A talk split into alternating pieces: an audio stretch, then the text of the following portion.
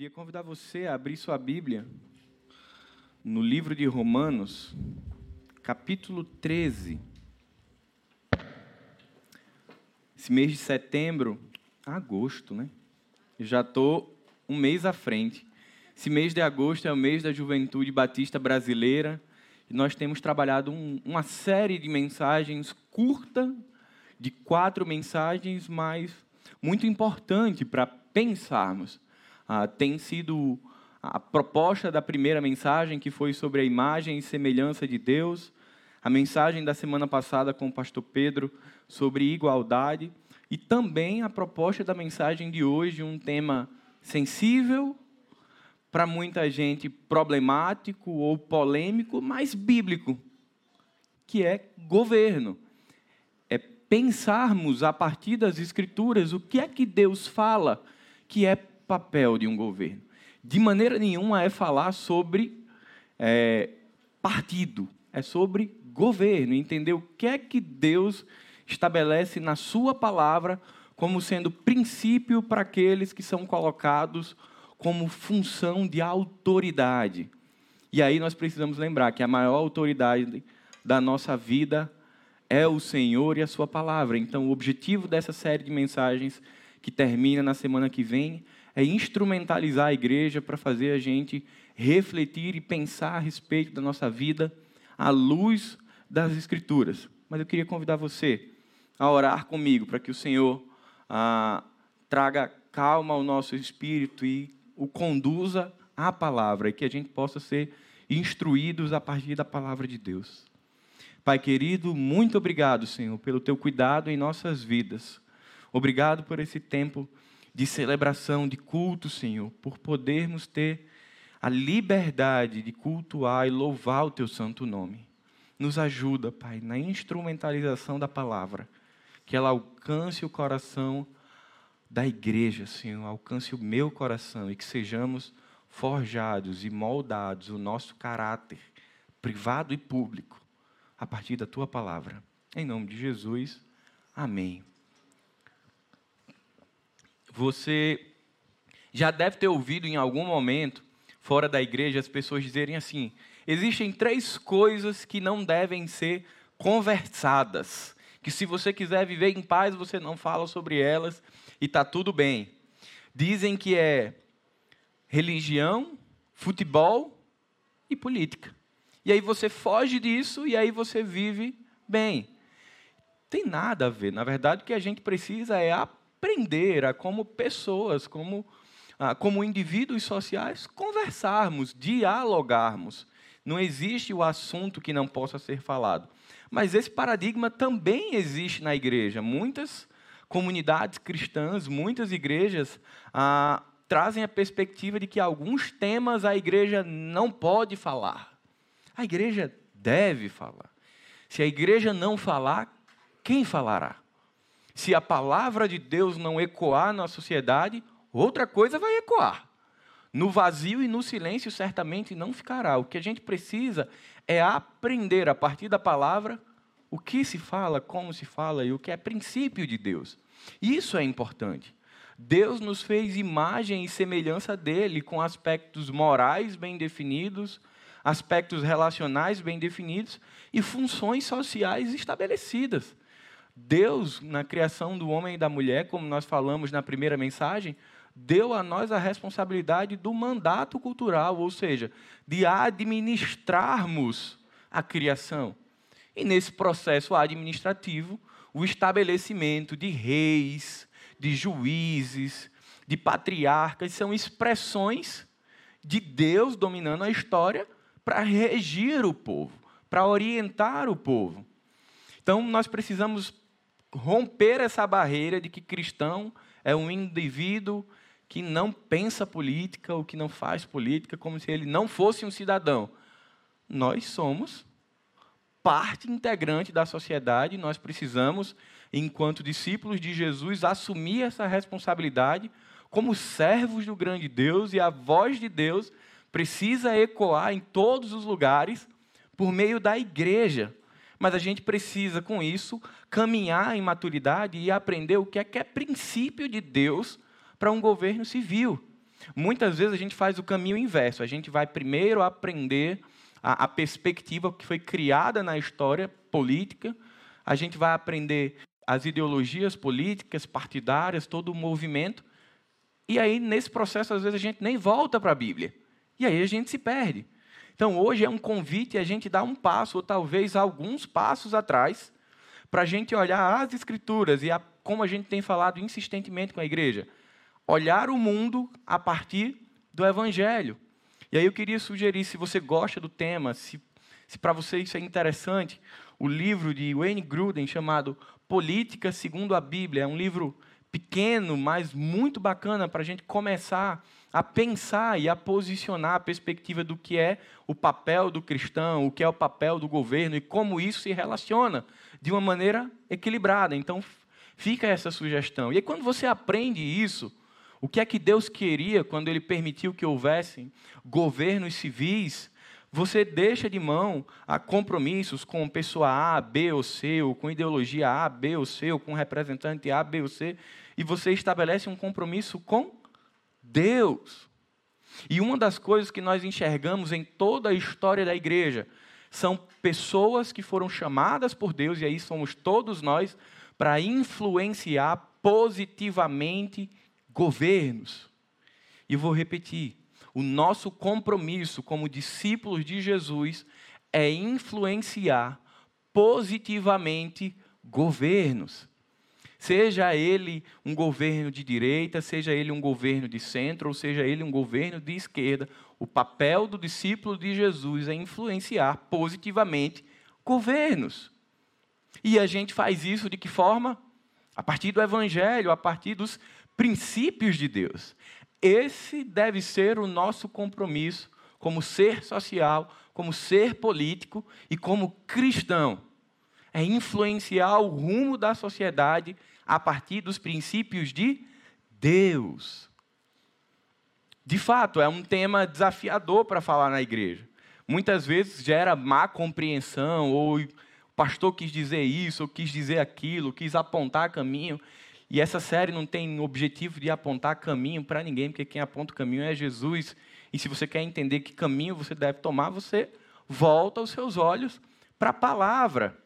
E aí, infelizmente, nesse movimento de maturidade da igreja sobre alguns temas, quando a gente pensa governo, muitas vezes você já deve ter ouvido algumas frases ou algumas afirmações sobre o papel da igreja completamente erradas, ou sobre o papel do governo.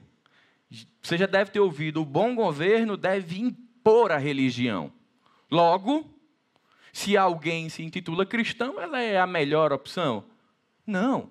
O bom governo ele não vai impor a religião. E você vai aprender sobre isso. Você já deve ter ouvido que o bom governo deve excluir a religião. Também não. O bom governo não vai nem impor, nem excluir a religião. Ou você deve ter ouvido: todos os governos são perversos e demoníacos, e por isso que eu não vou me envolver com esse assunto, porque o papel do crente é evangelizar. E aí é como se a gente entrasse numa cápsula no espaço e a gente não fizesse parte de uma sociedade e a gente não tivesse compromisso. Mentira também. Todo governo ele não é demoníaco nem mau. Você vai aprender em Romanos capítulo 13 que todo governo, toda autoridade, ela foi instituída por Deus na história. E aí ela vai cumprir os propósitos de Deus na história. E dentro dos propósitos de Deus há momentos de juízo sobre o povo, sobre uma nação, sobre um povo que peca. E aí esse governo ele pode ser trágico. E por fim, você já deve ter ouvido dizer que a igreja deve ser ativista política. A igreja nem é só evangelismo, nem é um braço social para ser ativista. A igreja é uma instituição criada por Deus para atuar em todas as esferas da existência humana. É óbvio que a mensagem das Escrituras, ela fala sobre a transformação da graça de Jesus na vida de cada um de nós que estamos aqui. Mas ora, pense comigo se a graça te alcançou, se o evangelho de Jesus te fez uma nova criatura, você, enquanto indivíduo, você está inserido numa família. Portanto, o reflexo da obra de Jesus, ele vai resplandecer aonde? Na tua casa. Mas a tua casa não está fora do planeta. Ela está num bairro. Portanto, a obra de Jesus que foi feita na tua vida, que reflete na tua casa, ela reflete no teu bairro. E o teu bairro está dentro de uma cidade que reflete na cidade, que reflete no estado, que reflete num país, que reflete num continente, que reflete no mundo. A graça de Deus, ela transpassa todos os espaços que eu e você vivemos. Então, a gente já precisa começar tirando essa ideia de que esse não é um assunto importante para a igreja, ele é muito importante, principalmente no, no momento que a gente está vivendo, para a gente entender que Deus nos transformou e a nossa vida, por onde a gente passa, seja no seu trabalho, no seu negócio, na sua faculdade, em qualquer espaço, você é chamado a proclamar as verdades e o princípio de Deus para esse povo. É isso que é o nosso desafio e a nossa responsabilidade enquanto cidadão celestial. Influenciar positivamente a sociedade e o Estado através de princípios bíblicos. E felizmente, meus irmãos, ao longo da história, muitas pessoas assumiram esse papel de maneira honrada, de maneira digna e de maneira civilizada. E eu queria chamar a atenção para esse ponto de maneira civilizada, como gente. Assumiram papel, muitas vezes, de ser oposição a um governo, ou de não, ser apoio a um governo, mas de maneira civilizada. Homens e mulheres de Deus que foram usados na história para influenciar positivamente um governo não foram bárbaros não foram gladiadores que ficavam brigando e saindo quase que na pancada, eram pessoas dignas, honradas, tementes a Deus e civilizadas. Não é com brigas, não é com intrigas, não é com dissensões que nós vamos contribuir positivamente com a sociedade. É com diálogo, é apresentando a verdade bíblica através da proclamação dos princípios de Deus. Então, pelo amor de Deus, que não aconteça esse ano o que aconteceu quatro anos atrás. E aí, essa é uma palavra para a igreja. Se você está nos ouvindo e você não é dessa igreja, entenda que é uma palavra para a igreja.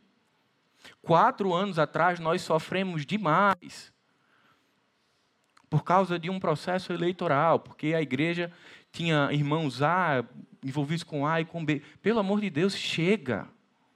Seu compromisso não é com eles.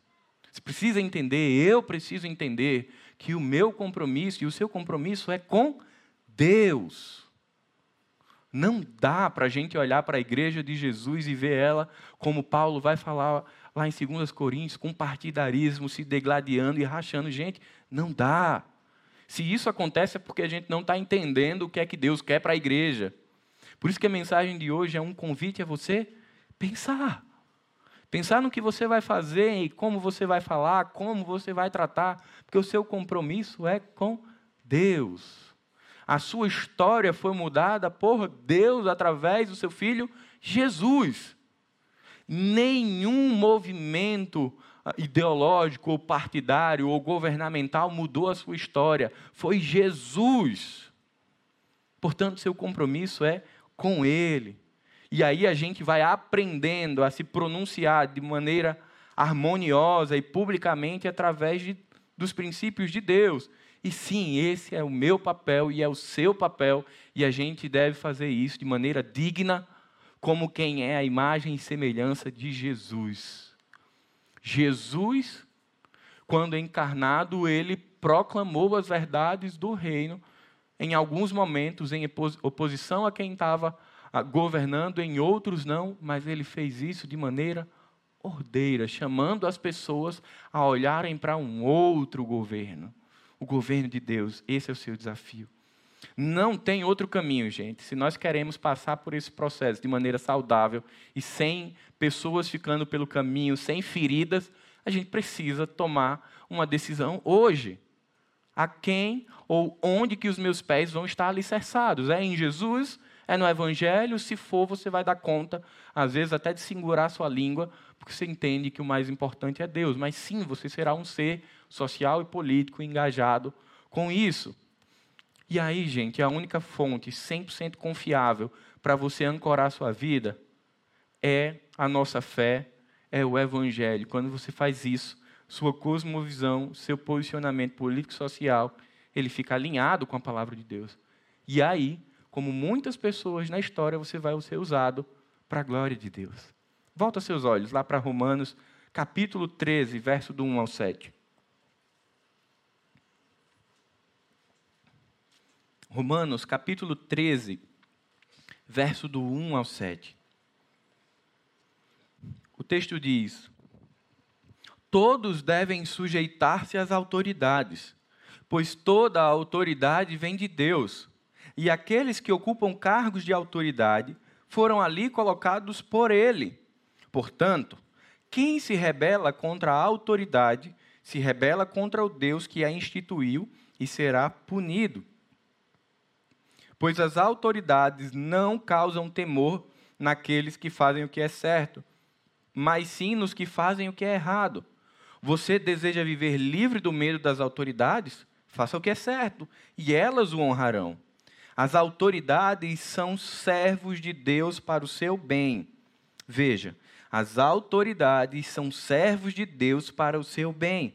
Mas se você estiver fazendo algo errado, é evidente que deve temer pois elas têm o poder de puni-lo, pois estão a serviço de Deus para castigar os que praticam o mal. Portanto, sujeitem-se a elas, não apenas para evitar a punição, mas também para manter a consciência limpa. É por esse motivo também que vocês pagam impostos, pois as autoridades estão a serviço de Deus no trabalho que realizam. Deem a cada um o que lhe é devido paguem os impostos e tributos àqueles que recolhem, e honrem e respeitem as autoridades. O apóstolo Paulo escreve aos Romanos num contexto muito específico. Você já ouviu em algumas mensagens. A estrutura do Império Romano era extremamente opressora.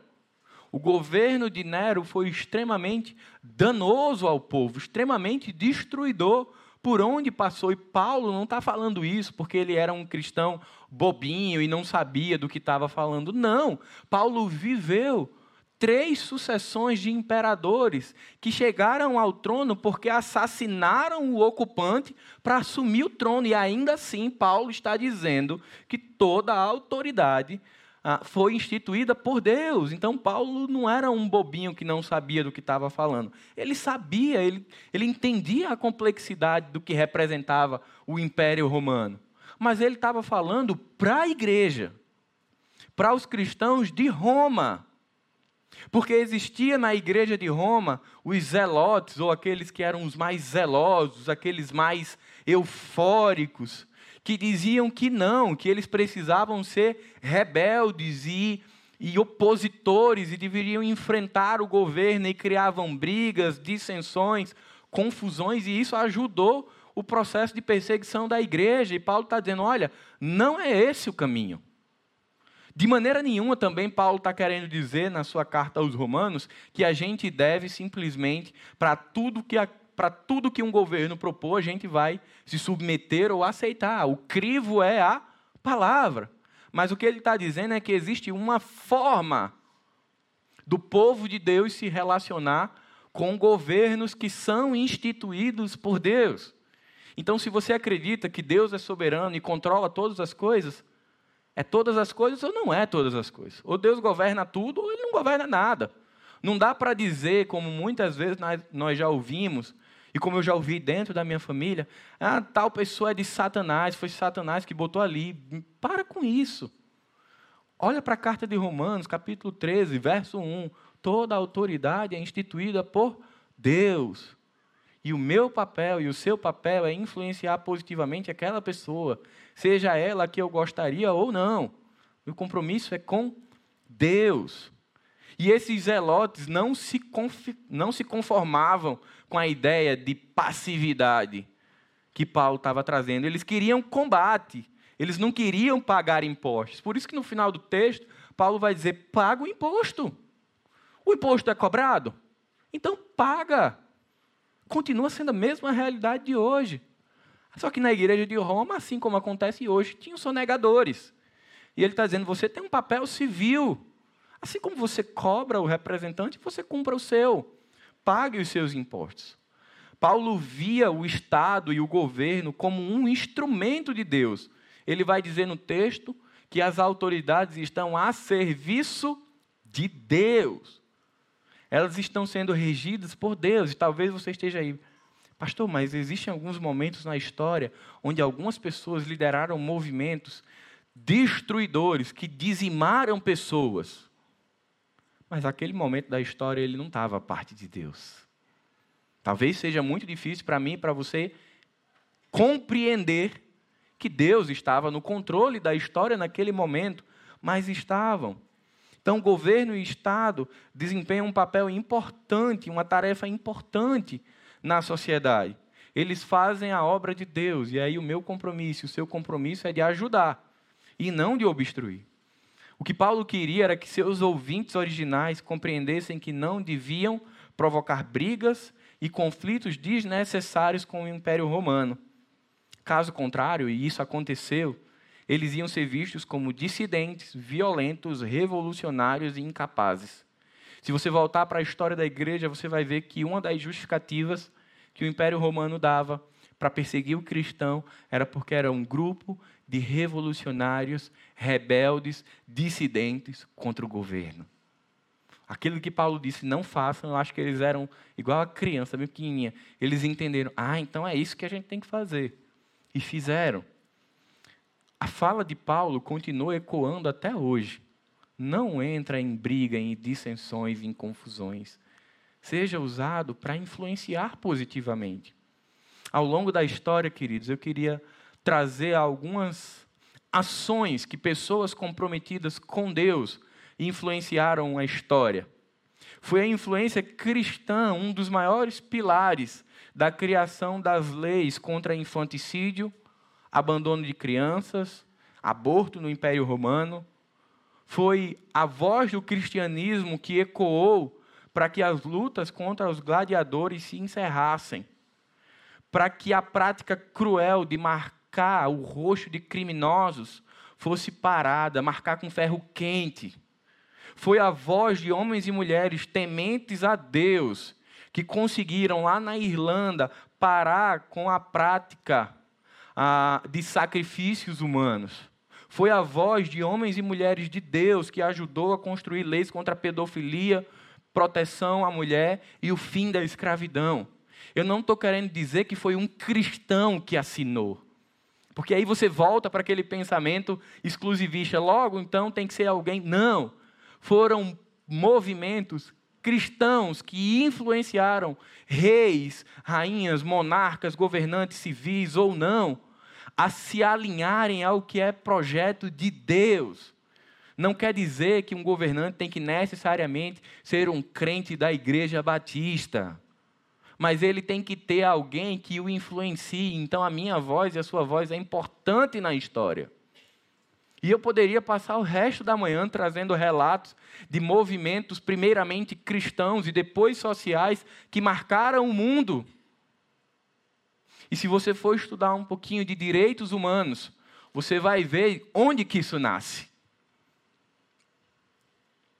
Portanto, a grande questão para hoje não é se devemos falar sobre esse assunto, mas como iremos. A grande questão não é se seremos pessoas comprometidas com a sociedade, mas sim como iremos fazer isso. Se de maneira bíblica ou se de maneira pessoal. As consequências disso estão aí, a gente nem precisa falar sobre isso. Mas é algo que você precisa pensar. Mas para isso, para que a gente saia daqui com uma visão muito clara do que a gente está conversando, existem três lições que eu queria tirar para a minha vida e para a sua vida, para te ajudar a pensar a respeito desse tema. A primeira lição está no verso 1 e 2, e eu queria que você voltasse seus olhos. O apóstolo Paulo vai dizer, vou ler novamente com você. Todos devem sujeitar-se às autoridades, pois toda autoridade vem de Deus, e aqueles que ocupam cargos de autoridade foram ali colocados por ele. Portanto, quem se rebela contra a autoridade se rebela contra o Deus que a instituiu e será punido. O primeiro princípio bíblico a respeito do governo e da relação do cristão com o governo é que as autoridades foram ordenadas por Deus. Isso aqui é uma verdade bíblica inquestionável. Quer nós queiramos ou não, toda a autoridade ela foi instituída, estabelecida ou permitida por quem? Por Deus. Ninguém torna-se um representante e recebe autoridade fora da permissão de Deus. E isso é um paradigma muito grande, porque muitas vezes nos inquieta, nos faz dizer: não, não pode, como assim? Não é possível que essa realidade, ou que a realidade passada, ou que a realidade futura tenha sido ah, coordenada por Deus. Foi, e é, e será. E quer nós queiramos ou não nos relacionar com a totalidade da soberania de Deus, nada vai mudar. O que vai acontecer é que a gente pode tratar isso como aquela criança que fica inquieta, como o pai diz não, e ela se chacoalha todinha, mas o pai segura na mão dela, ela se chacoalha, chora, faz tudo, mas vai continuar sendo como era. Deus não vai dividir a sua soberania, nada vai fugir à sua soberania. Então, a existência de governantes existe porque Deus assim estabeleceu como uma forma de abençoar o mundo. Veja bem, se com o governo, seja ele bom ou ruim, as coisas já estão, imagine se fosse uma realidade de anarquia de uma sociedade que não tem poder legislativo, executivo, judiciário, onde é que as coisas estariam? Se já está ruim assim, pense o que seria sem. A Bíblia não dá a possibilidade de pensar o mundo sem representantes, sem pessoas que exerçam o poder de autoridade. Talvez para nós, brasileiros, nesse momento seja muito difícil, porque a gente já vive há um bom tempo um movimento de polarização. E aí, ou eu amo, ou eu odeio. Ou eu estou aqui, ou eu estou ali. E aí, novamente, o seu compromisso não é de estar nem aqui, nem aqui. O seu compromisso é de estar aqui. E é papel dos pastores lembrar isso à igreja. Ainda que seja chato ouvir. Ainda que seja incômodo ouvir. Mas a gente faz isso por amor à igreja. De lembrar à igreja que ela precisa voltar os seus olhos para a palavra. O movimento que a gente vive hoje, pensar o texto de Romanos, é absurdamente inquietante. Paulo dizer, vocês devem se submeter. Hoje a gente vive um movimento onde a palavra da vez é liberdade, tudo tem que ser livre, pensamento, pesquisa, juventude, amor, a criança, o homem, a mulher o cidadão, o trabalhador, a fé, a imprensa, tudo tem que ser livre, mas tudo tem limite. Deus estabeleceu limites. E aí Paulo vai trazer, e aí para nós, ouvintes atuais, é muito difícil entender e praticar sujeição a todas as autoridades. Mas o que de fato ele quer dizer com isso? Será que Paulo está dizendo, então, seja, seja sujeito a qualquer prática ou qualquer proposta que um governo traga? Não, não é isso. Paulo está falando para a igreja de Roma e continua falando para a gente hoje que a gente precisa reconhecer o governo, legitimá-lo como uma autoridade estabelecida por Deus. Mas, naturalmente, é nosso papel e é nossa responsabilidade, e isso está claro em Romanos capítulo 13 também, avaliar, pensar e dizer: opa, peraí, isso que está sendo proposto, ou isso que está sendo vivido e aplicado, é contrário às Escrituras. Então a grande pergunta que muita gente faz é: aonde que acaba a sujeição do cristão a uma autoridade civil? Acaba no momento que ela se opõe ao Evangelho. É esse o limite. Na hora que qualquer coisa está sendo pensada por um governo e vai de frente com a verdade do Evangelho, é ali que a minha caminhada para e é ali que a sua caminhada precisa parar. Porque não tenha dúvida, se daqui para frente não tem Evangelho, você vai, você já deixou o Evangelho. Quando digo deixou, não é que você se tornou um apóstata, não, mas é que você já perdeu qual a sua referência. E aí, meu irmão, para voltar é difícil e é doloroso. Então o limite está aí. E aí a gente tem que responder uma pergunta: o que é que eu quero abrir mão? O evangelho para abraçar uma causa? Ou eu sim tenho compromisso com a causa, mas no momento que ela vai se opor ao evangelho, ali eu deixo ela? É isso que Paulo está falando. É assim que a gente se relaciona com um governo instituído. A primeira implicação prática que Paulo está dizendo é que todo homem está sujeito à autoridade governamental. Quer ele fosse judeu, quer ele fosse romano, quer ele fosse grego, gentil ou cristão, todos estavam sujeitos a essa expressão de Deus. E a segunda implicação é que toda autoridade provém de Deus. Então, não existe a possibilidade de dizer assim, cara, eu não estou, eu não me sujeito, eu não faço parte. Você está sujeito à realidade instituída por Deus. E a gente precisa dar alguns passinhos de maturidade espiritual mesmo, de voltar os nossos olhos para a Escritura e dizer assim: espera aí, essas coisas não estão fazendo sentido para mim. Deixa eu voltar um pouquinho aqui e olhar o que é que a Bíblia diz a respeito desses assuntos e permitir que a gente seja crescido.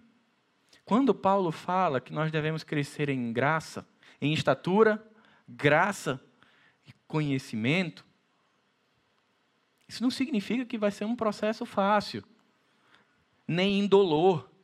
Vai doer, vai ser desconfortável. Então, muitas vezes, pegar a nossa verdade e largar para nos abraçarmos de fato à verdade de Deus é desafiador. Não é fácil. Fazer isso na prática é um desafio, dizer, estou me excedendo nisso daqui. É difícil, mas é preciso.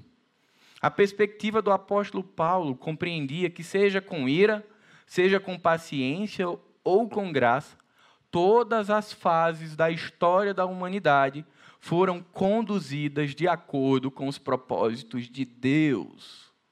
Toda a história humana foi conduzida de acordo com os propósitos de Deus, seja coordenando ativamente, movendo a história ou seja, concedendo-nos liberdade para fazer escolhas, mas nada fora do seu controle. E isso inclui governo. Veja, Daniel capítulo 2, verso 21 vai dizer: Ele muda as épocas e as estações, destrona reis e os estabelece. Deus coloca e Deus tira. João capítulo 19 verso 11, uma conversa entre Jesus e Nicodemos, ele vai dizer: "Nenhuma autoridade terias sobre mim se do alto não te fosse dada".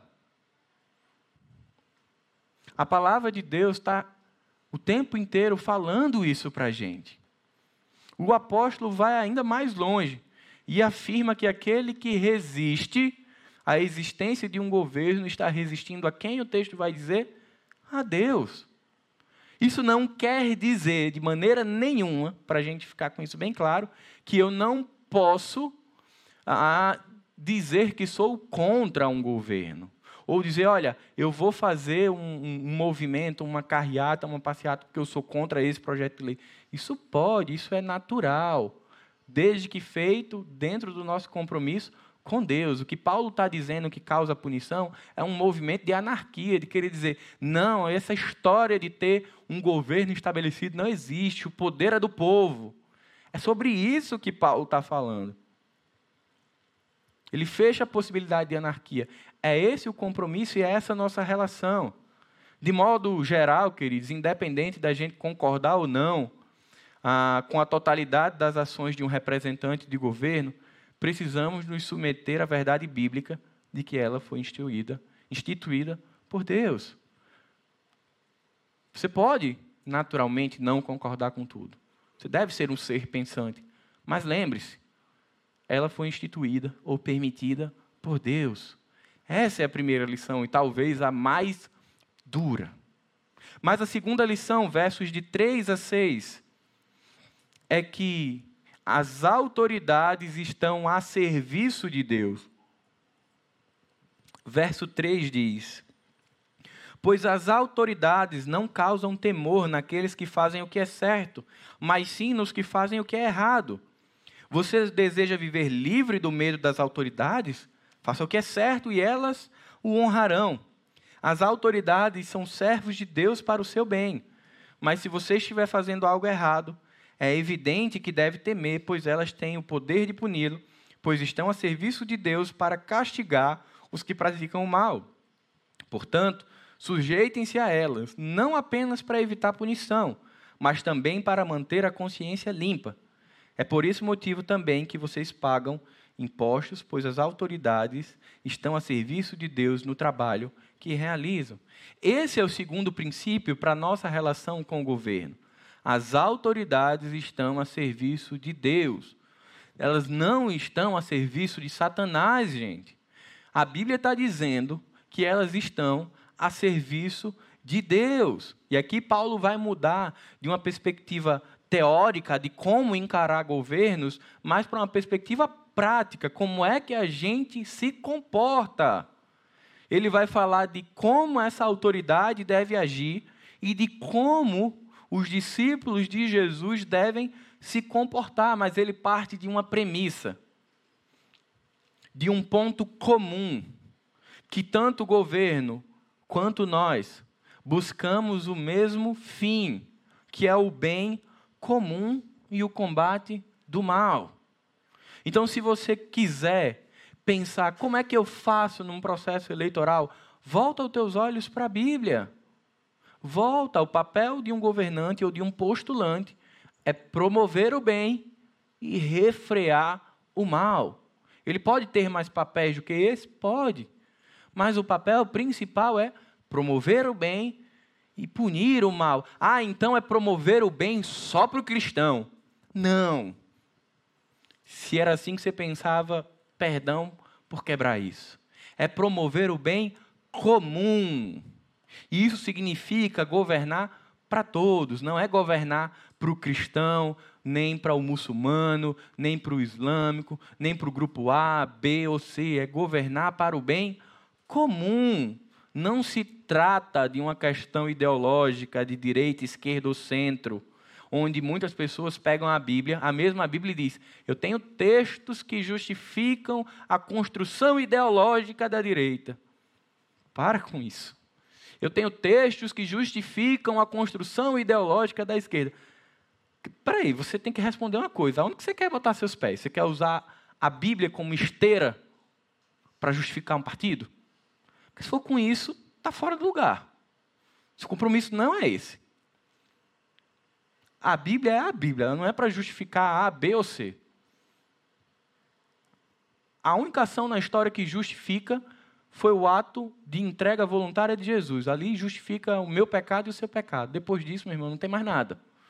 Então, para de ficar procurando livro, podcast, não sei o quê, do cara tal que fala, que justifica. Isso é desculpa para quem quer ter um envolvimento com um movimento sem compromisso com a Bíblia. E aí quer um subterfúgio para dizer, mas eu tenho um amparo bíblico. Não, não tem. A Bíblia não foi escrita, Deus não nos deixou a Bíblia para este fim. Obviamente que terão trechos de cada pessoa, de cada movimento, que você vai olhar para a Bíblia e vai dizer faz sentido, e a Bíblia te permite julgar, mas não é esse o propósito dela. Seu compromisso é estar alinhado com Deus e olhar e julgar e avaliar um governo a partir do seu compromisso com Deus. Então esse governo ele precisa promover o bem geral da sociedade incondicionalmente. Sejam elas pertencentes a qualquer classe social, vou governar para os pobres, ou vou governar para o rico, ou vou governar para a classe C e D.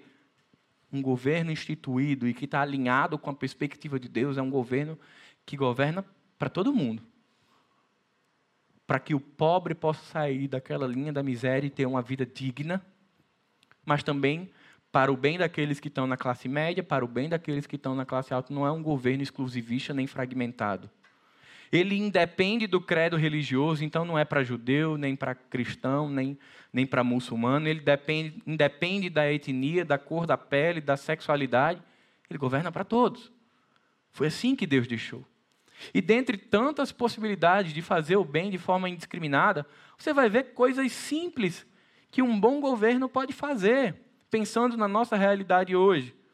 Criar áreas de recreação pública, políticas ah, de igualdade, ah, praças, parques, museus, construção de escolas, hospitais, estradas, é tanta coisa que é do bem comum.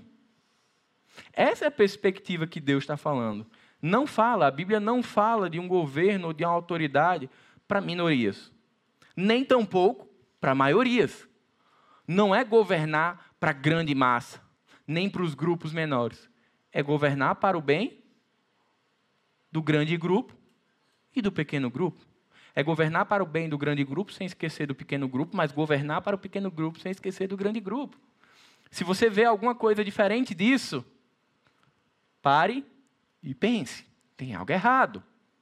Porque o princípio de Deus é fazer o bem comum, e isso é fundamental para que a gente tenha clareza na nossa relação com o Estado e com o governo, e principalmente em tudo que eu e você ouviremos, já começamos a ouvir desde o início dessa semana.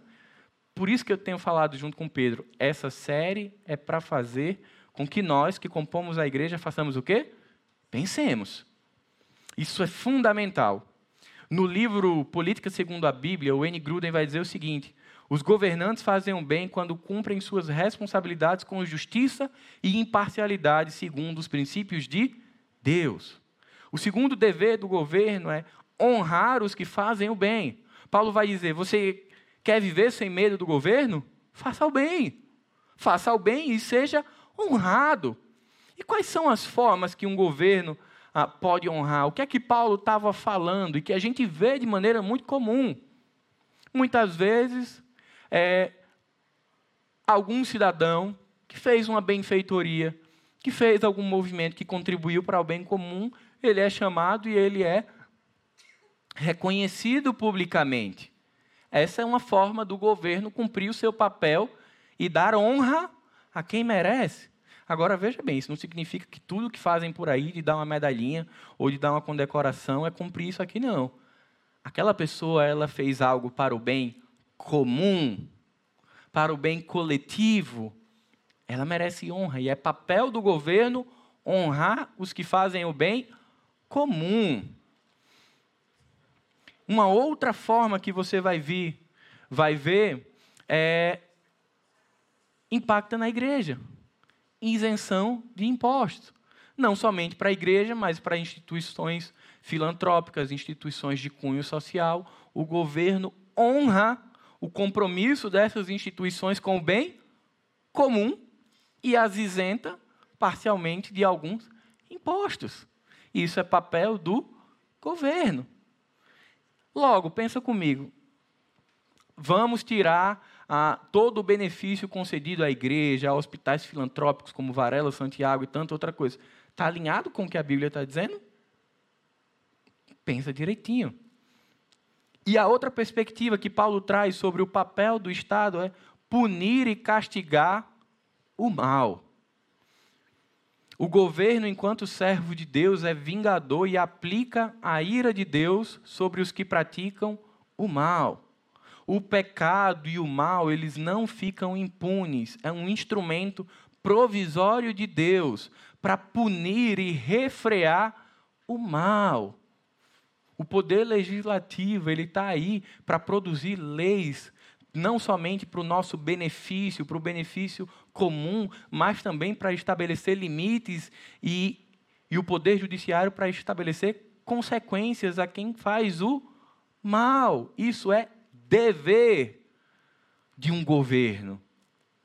De modo geral, o objetivo da punição civil aplicada pelo governo é não apenas evitar outros casos de má conduta, mas também executar a ira de Deus. É Deus dizendo assim: existe uma consequência para o pecado, existe uma consequência para o mal. Quando um governo executa juízo e pune alguém que fez o mal, é uma expressão do juízo de Deus sobre o próprio mal. A gente não deve ficar assustado com isso. É natural. A Bíblia diz que nós não devemos buscar a vingança, porque a vingança é do Senhor. Mas essa vingança, ela não é para a época vindoura. Ela também já se expressa por meio do governo. Anos e anos atrás, eu ouvi uma pessoa, ouvi não, uma pessoa conversava comigo e dizia assim: "Não, pastor, ela tinha sido lesada em um contrato e ela fez: "Não, pastor, eu não posso acionar a justiça, porque eu sou cristão". Eu falei: "Não, minha irmã. Você não só pode, como você deve. É papel do governo julgar e punir o mal. O que Deus está dizendo é que eu não posso ir lá e punir, executar juízo, vingar-me pelas minhas próprias prerrogativas. Dê a quem é de direito. Que seja julgado e punido se assim for comprovado. Isso é papel do governo, essa é a perspectiva bíblica. E por fim, o último princípio: as autoridades são dignas de respeito e honra. Volte seus olhos para o verso 7. Deem a cada um o que lhe é devido. Paguem os impostos e tributos àqueles que recolhem. E honrem e respeitem as autoridades. Embora as lideranças e as autoridades possam praticar o mal, e muitas vezes elas praticam, o governo, a ideia de ter alguém que lidere uma autoridade foi uma escolha, foi algo instituído por Deus para o benefício do povo. Isso veio da sabedoria divina. Deus instituiu esse modelo. A nossa submissão ao governo deve ocorrer não porque a gente tem medo, mas principalmente porque Paulo vai falar no verso anterior, por uma questão de consciência, para que vocês estejam com a consciência livre. É no final do verso 5. Portanto, sujeite-se a elas, não apenas para evitar a punição, mas também para manter a consciência limpa. Mas essa consciência limpa é a mesma consciência que está cativa à palavra. Aí a gente começa e a gente está dando só uma luz a aprender a como é que a igreja, como é que o cristão se relaciona com o Estado de maneira digna e de maneira honrosa. Por fim, Paulo encerra seu pensamento fortalecendo as obrigações do povo de Deus. Lembra que eu falei no início que os zelotes só queriam confusão, briga? Eles também não queriam pagar impostos, porque eles eram, ah, eu sou cidadão do reino de Deus. Então eu não vou pagar impostos. Eu não vou pagar tributo para esse governo demoníaco de Nero. Paulo está dizendo: que conversa é essa? Paguem os impostos, paguem os tributos a quem é devido. Discutir carga tributária é uma outra conversa, em um outro momento. Se a gente acha justo ou injusto, as alíquotas é uma outra conversa. Sonegar é uma conversa para agora. O que acontecia na igreja de Roma era que os zelotes não pagavam, sonegavam. E essa mensagem de Paulo ecoa até hoje como uma responsabilidade ética e civil de todo mundo que diz que é cristão. Então eu tenho um negócio, mas eu vou fazer a minha venda, mas eu não vou tirar a nota fiscal, porque aí não. Aí você quer cobrar o governo depois? Você não... eu não cumpro ainda nem o meu papel enquanto cidadão do reino de Deus e eu quero cobrar governos. Então Paulo é muito duro com os romanos, porque ele diz assim: olha, você tem um papel, você tem um compromisso, você tem um modo de pensar, tem um modo de agir, faz primeiro o seu. E estudando esse texto era muito duro. Não pense que porque eu estou pregando foi confortável pensar dessa forma. Não é, mas é necessário. E aí ele encerra dizendo que nós devemos honrar a essas pessoas. ele chama a igreja de Roma a um compromisso sério com os governos instituídos. E aí, que compromisso é esse? Que compromisso é esse que Paulo chamou a igreja de Roma e que o evangelho, que as escrituras chamam a nós hoje? Que compromisso é esse? É o compromisso de influenciar positivamente autoridades que foram instituídas por Deus. Quanto aos governantes terrenos, que a nossa expectativa não seja nada mais, nada menos de que façam um bom governo. Que olhem para o todo, que pensem o bem comum. Em contrapartida, quanto a Deus, que depositemos toda a nossa esperança e a nossa confiança de que o governo pleno, perfeito, só vai existir no momento da segunda vinda de Jesus. Aí todas as coisas vão ser reordenadas todas as coisas vão voltar para o seu devido lugar. Até lá, que a minha oração e a sua oração seja, governante, seja você quem for, faça um bom governo para o bem de todos.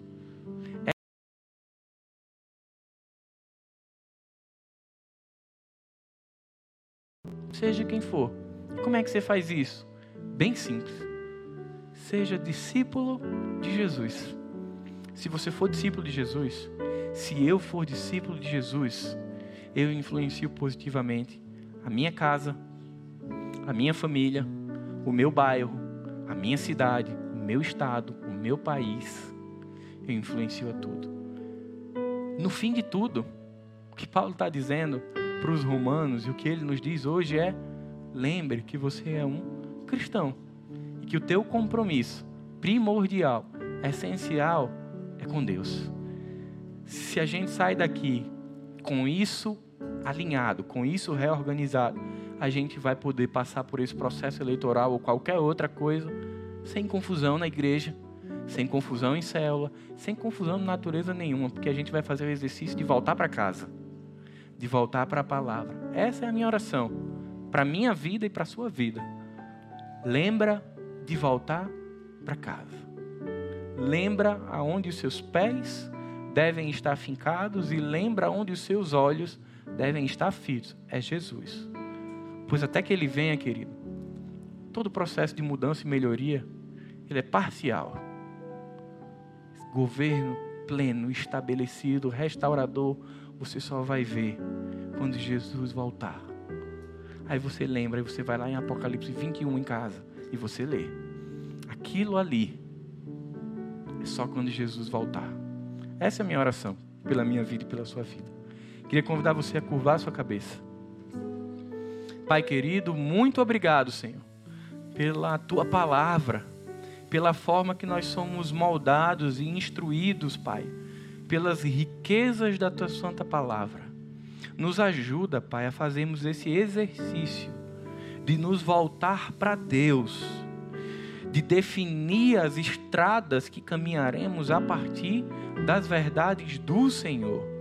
Nos ajuda, Pai, a sermos cristãos, discípulos de Jesus, agentes do reino, que fazem parte de uma sociedade caótica, frenética, corrompida pelo pecado, mas que assumem um compromisso e a responsabilidade de influenciar positivamente as autoridades. E isso só se faz quando a gente não abre mão dos princípios de Deus para a nossa vida. Pai, guarda a nossa igreja, mas não somente a nossa comunidade, guarda a igreja do Senhor de rachas, dissensões, brigas.